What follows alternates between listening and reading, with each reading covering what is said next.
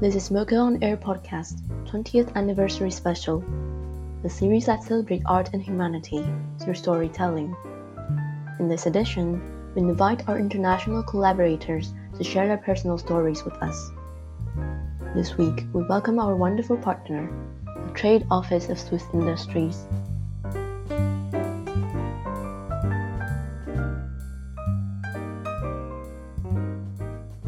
I think my favorite art type, or the, the, art type I have the biggest link with, would be uh, movies, filmmaking, cinema, uh, because I've always been really interested in it, be it watching it, but also doing it. It really reminds me a lot of my younger years, um, where we did movies with friends. Especially, we had one big project which we shot a feature length with some friends. It was a young filmmakers project with uh, nearly no budget it was shot in German, in Swiss German, and it was called Durch die Nacht, which means through the night. And it was a movie that was about a young student and a bit his coming of age story. And uh, most of the movie was shot during nighttime in the city of Zurich. All the locations were in Switzerland. So it's a 100% Swiss project, if I can say so. It's the story of, uh, he was called Alex, uh, he is a student who is struggling with life, with love, and he he hasn't had a stable relationship for a while, and he was dating this girl, and uh, it's also a bit complicated. And he ends up actually having nowhere to sleep for one night, and then he wanders through uh, Zurich's nightlife and meets many people. It's a bit surreal in certain parts, and it's really his story through the night and at the end it's a conclusion. He finds again his, his girlfriend and his life becomes more stable. I think it really fit the time uh, and the age at which we shot that movie. We were all uh, in our early 20s so it's, it's that period where you really wonder about life about what to do about relationships about your future so actually we were a group of friends. None of us studied movie making. So so we were all doing it really for the love for the passion for the experience. Uh, my friend the director of the movie he, he studied archaeology. Uh, i myself studied more political science. We had a friend who was a director of photography. He was an architecture student. So it's really it was a broad spectrum of young people. I did the shooting schedule and when i did it i knew it was really tough. I mean we had long days night shooting we had no time and we had no money so it was a crazy shooting schedule. It was three weeks nonstop. I must say at some points i was a bit doubtful if we really could make it. I still believed in it. I always believed we could make it but at some points it's time is running low you haven't shot enough and cameras break down. But at the end of the day you're still proud of it because it's an effort you put into it. You put all this energy this passion this creativity and and you end up with something concrete in your hands. I mean, you have the movie. It's, and every time you watch it, you have all these memories coming back up: the good times, the lows, the stress, and, and how you, how you made it through the day. We shot another uh, short film not too long ago in September last year, and it's coming out soon. We, we went from such a, like a coming of age movie type to now a psychological thriller. It was really interesting to shoot it. It's in the Swiss mountains, in a lovely place called uh, a canton called Graubünden, in a place called Sils Maria. This is it has a bit of a creepy atmosphere yet beautiful with mountain lakes, but it gets really foggy in the morning, and we really we use that look. That mountain area, it's, it's so beautiful and mystical, and it just looks great on movie. With the movie making, with you becoming older, you see a change of the thematics or how you see things, how you consider it. you definitely go into sometimes some deeper emotions and you disagree about things, obviously. It might be vulnerable, but at the end, I think it's also, it helps you think about life in different ways because behind the story, there's, there's always meaning how you perceive life and how you see things consider i don't emotions love fear your future, all these these big issues, and I always found it more therapeutic than uh, than vulnerable. I, it might be actually it might be a, a psychotherapy session in a certain way.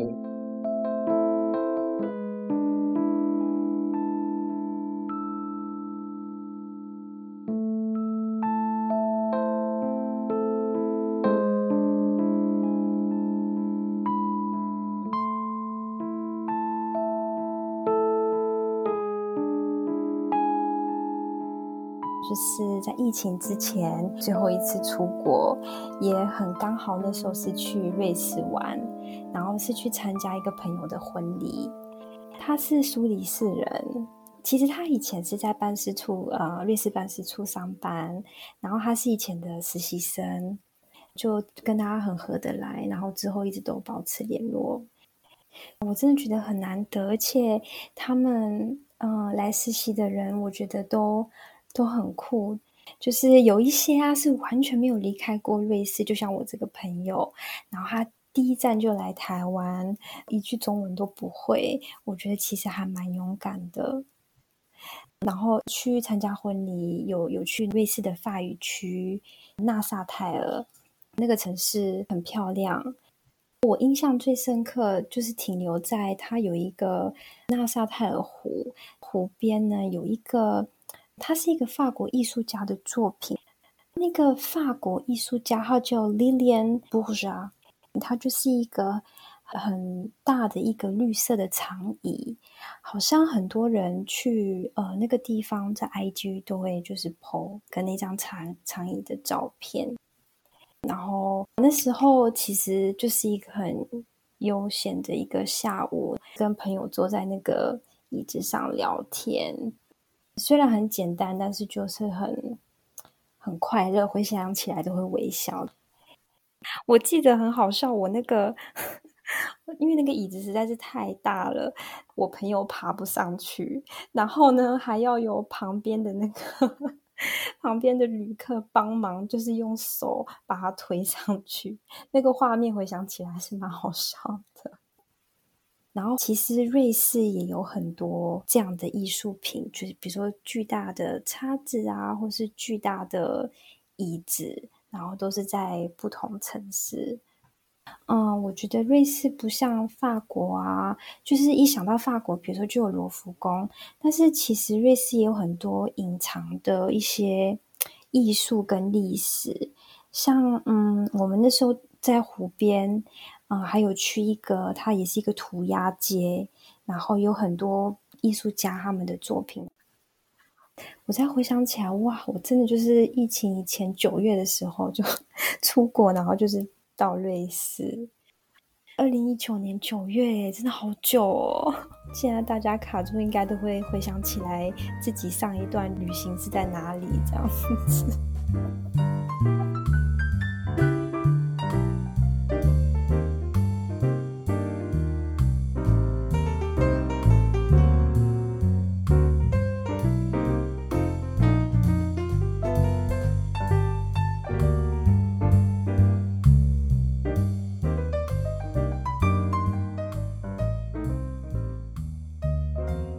A show I saw a couple years ago.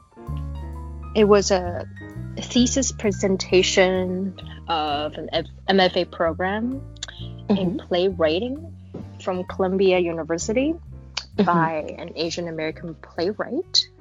Mm-hmm. Her name is Ming Peiffer. She's Asian American female playwright born to Taiwanese mother and an American father. The show is called Usual Girls. It basically touches upon the complicated world of girls growing up and uh, through the lens of this Asian American girl and then growing into womanhood. It goes back to the memory of the, the main character as she was in five years old at the playground playing with her um, two other girlfriends, and uh, they had to fight with a boy at the playground. First of all, the two girlfriends she had growing up, childhood friends, they are white American friends, by the way. When they became teenager, they were in the same high school. For some reason, I think they they had a party, and then there's some boy issue and also one of the girls then became like a mean girl they started like noticing she's different from them meaning when they were five it kind of like they're like all best friends but then uh, once with the peer pressure or something they didn't touch upon that but it just like through scenes because of this incident of this party. Then she got alienated. And then there, there's a rumor about the main character. Um, she did something with a boy at the party. So then basically her two best friends then stopped talking to her mm-hmm. because of that. And then she just felt really, really lonely. And also her dad is an alcoholic. And by the way, this show is actually part based on the playwright's true events, some stories. Um, I mean, mm-hmm. part of it is fictional, part is not. There's a scene where she was waiting for her dad to pick her up, and he was drunk coming. it was very late, and then she was at the bus stop, and then I think she's encountered by the ex girlfriends. It was this very awkward moment. So that was a scene that I remember. It's a it's a dark comedy and I actually after seeing the show I was like it actually set me in panic mode. At the time, my daughter at the time was I remember she was like 2 or 3 years old and uh, I was born and raised in Taiwan. Growing up in sort of in a traditional setting, I went to public school, didn't have any trouble. But that show just exposed me to the world of how I'm going to raise a biracial uh, girl go, growing into womanhood in the US, just tackling with social pressure and uh, competitions among other girls women, and also uh, racism. I was very lost after seeing mm. the show. I was very, very emotional. I was like, is this like what my daughter is going to be faced with the problems but i've never been through those problems or issues so i was really worried. It left an impression on me. Also because i when growing up in taiwan i actually went to girls high schools for six years. So it's very different from someone going to a co-ed school. But then also i feel like my generation growing up in that particular setting, going to the girls' high schools, I somehow and somewhat I felt I was empowered because there's no distractions. And we I, I feel like we were taught that we could do anything. I think now there's a there has been movements about um, female powers and the fact that Taiwan has a female president. Taiwan is very progressive in a way. I, I feel like there's a lot of potentials and possibilities, although there's still the cultural norm, the responsibility of genders.